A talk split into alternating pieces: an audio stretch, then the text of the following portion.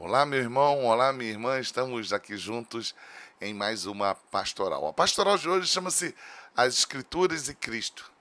Vamos começar a pastoral de hoje provocando a sua memória, falando acerca de uma música que fez muito sucesso no início da década do anos, dos anos 2000. Uma dupla surgia, Claudinho e Bochecha. E eles traziam versos que falavam de um amor que não podia de forma nenhuma ser separado. Para ilustrar isso, a dupla mostrava figuras que deveriam ser vistas como inseparáveis. Então a letra diz assim: Neném sem chupeta, Romeu sem Julieta, sou eu assim sem você. Carro sem estrada, queijo sem goiabada, sou eu assim sem você é muito provável que só em fazer a leitura dessa letra, a sua memória já se remeta à música a que eu estou me referindo. Que se encaixa naquele tipo de música que ficam como chiclete, gravadas na nossa memória, que vira, vira e mexe a gente está cantarolando se alguém cantar perto da gente. Agora eu quero que você atente ao que está descrito lá em João, no capítulo 5, 37 e 40. Eu quero que você observe como o texto vai falar da condição inseparável de Cristo e a Escritura.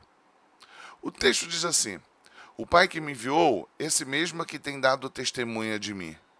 Jamais tendes ouvido a sua voz, nem visto a sua forma. Também não tendes a sua palavra permanente em vós, porque não credes naquele a quem ele enviou.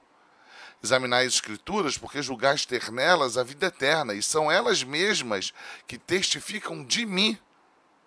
Contudo, não quereis vir a mim para terdes vida. O que Cristo está dizendo é que, embora eles conhecessem a palavra, eles não conseguiam ver que a palavra falava a respeito de Cristo e era indissociável a figura de Cristo e o texto bíblico.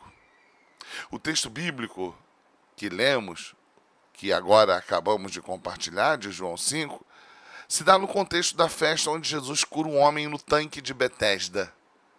Aquele homem que fora curado não se interessa por aquele que o curou. Jesus o curou, mas ele não se interessa por Jesus.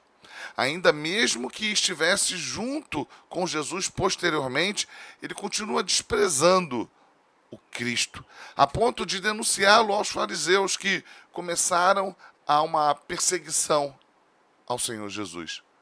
É neste contexto que Jesus revela ser o único capaz de dar a vida aos que pereciam, aqueles que criam que sua religiosidade lhe fosse suficiente, não sendo. E para mostrar a condição em que eles se encontravam, Jesus mostra aos que o perseguiam que, embora eles se dissessem conhecedores na lei, ou da lei, na prática não compreendiam a sua mensagem, já que ela falava de Cristo, inseparável. É por isso que Jesus afirma: examinai as Escrituras, porque julgais ter nelas a vida eterna, e são elas mesmas que testificam de mim. Portanto, que podemos concluir?